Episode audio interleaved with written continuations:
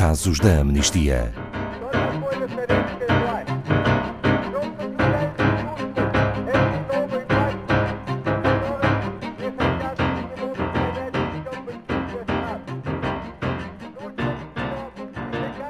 Boa tarde, Pedro Neto, diretor da Amnistia Internacional Portugal, que hoje nos relata casos de comunidades ciganas na Europa que estão a sofrer discriminações estruturais e ancestrais.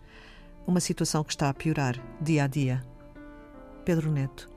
Boa tarde, Ana Paula. De facto, estamos a falar das comunidades ciganas, estão um pouco por toda a Europa e a sua presença é ancestral, a sua não integração também é persistente e a sua discriminação também é ancestral. De facto, temos vários episódios, vários problemas. São mais de 12 milhões de pessoas de comunidades ciganas na Europa. Estão dois terços destas 12 milhões em países da Europa Central e de Leste e são hoje em dia maioritariamente populações sedentárias, apesar de serem acusados de não se integrarem, o seu modo de vida, que era o nomadismo, eh, está a perder-se porque a sociedade em que vivemos só tolera funcionalmente pessoas sedentárias com empregos fixos e com um estilo de vida determinado. E por isso também as comunidades ciganas estão a perder a sua identidade nómada para se tornarem sedentários. De muitos países foram eh, expulsos, a Alemanha, a Polónia, a Itália, só para citar alguns. E depois uh, temos ainda o, o, a questão do Holocausto. Centenas de milhares de, de ciganos que foram mortos durante o Holocausto e foram visados também ao longo do século XX com uma continuada opressão, quer na União Soviética e até, uh, dou-lhe o exemplo, na República Checa e na Eslováquia, nos anos 70 uh, e 90, foram forçados à esterilização. Estas comunidades e estas populações continuam ainda hoje a ser confrontadas com discriminação estrutural. E há vários exemplos, não é? Com perseguição, sim. Temos, por exemplo, a história de Alfred Kirali, que nos conta uma vez o ataque que a sua comunidade, uh, e que é uma comunidade cigana, sofreu como um inferno. Isto, palavras dele, e, e passo a ler para ser exato naquilo que ele nos conta. As pedras caíam em cima de nós como se fosse uma tempestade. As crianças estavam aterrorizadas e a polícia não fez nada para nos proteger.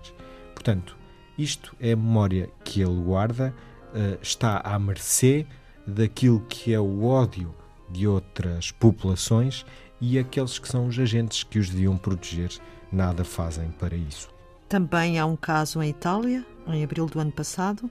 Também Sim. serve como exemplo, não é? Um bairro em Nápoles, que é o bairro de Gian Turco, e uh, apesar de ser, não comparo aqui as gravidades, mas este é um problema de habitação e de desalojamentos forçados, e que há outros exemplos, até porventura, em Portugal. Neste bairro italiano, em Nápoles, foram despejadas, sem qualquer consulta, sem aviso, e sem ser providenciado alojamento alternativo, mais de 1.300 pessoas, incluem-se crianças e idosos. E as obrigações das Nações Unidas indicam que, a haver lugar a desalojamentos forçados, e eles podem ter razão de existir, há todo um trabalho a fazer previamente com as comunidades que vão ser desalojadas para providenciar alternativas, para providenciar soluções. Ora, esta forma de trabalhar indica aqui claramente uma discriminação e não resolve um problema. Antes, pelo contrário, agrava-o. Pedro Neto, por exemplo, ainda em relação à família de Alfred Kirali, tentou fazer alguma coisa para se defender? Sim, ele tentou uh, proteger-se, uh, tentou chegar até ao Tribunal Europeu dos Direitos Humanos, demorou quatro anos por entre burocracias lá chegar, foi em janeiro de 2017 que este Tribunal Internacional finalmente determinou que a polícia húngara, neste caso a polícia que assistiu aos, aos apedrejamentos e que não os defenderam, o tribunal considerou que a polícia húngara não cumpriu o dever de o proteger e aos outros residentes e às suas famílias na aldeia de Devexer, que é na Hungria.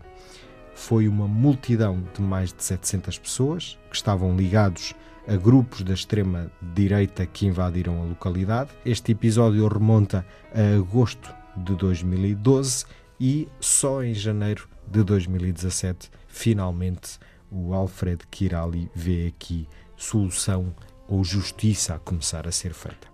Pedro Neto, e no que respeita às comunidades ciganas em Portugal? Não é tão horrível, felizmente. No entanto, temos aqui episódios de desalojamentos forçados e de uma discriminação que também é persistente. No nosso relatório anual sobre o estado dos direitos humanos no mundo, na entrada sobre Portugal, uh, falámos especificamente na matéria de habitação e de desalojamentos forçados. Ainda há pouco tempo, na Conselho da Vidigueira, tivemos um episódio de discriminação aguda e também de uh, desalojamentos forçados naquele Conselho. Ainda há pouco tempo, a relatora especial das Nações Unidas sobre a habitação visitou bairros de Lisboa e no Porto, acompanhada também mais tarde do Comissário de Direitos Humanos do Conselho da Europa, e realçaram que muitas comunidades ciganas que vivem em Portugal e vivem abaixo dos padrões de direitos humanos vivem segregadas e enfrentam também discriminação no acesso à habitação condigna.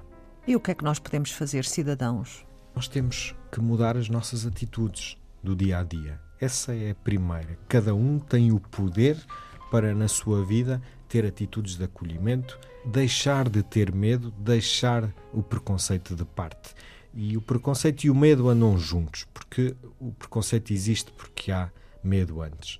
E não há nada a recear, são pessoas como nós.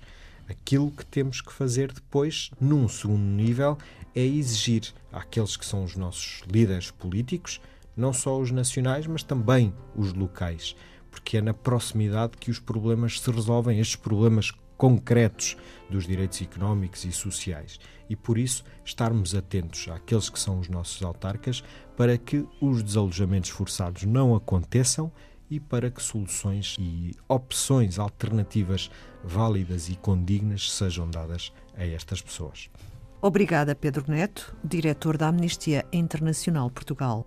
Saiba mais sobre este e outros casos em amnistia.pt.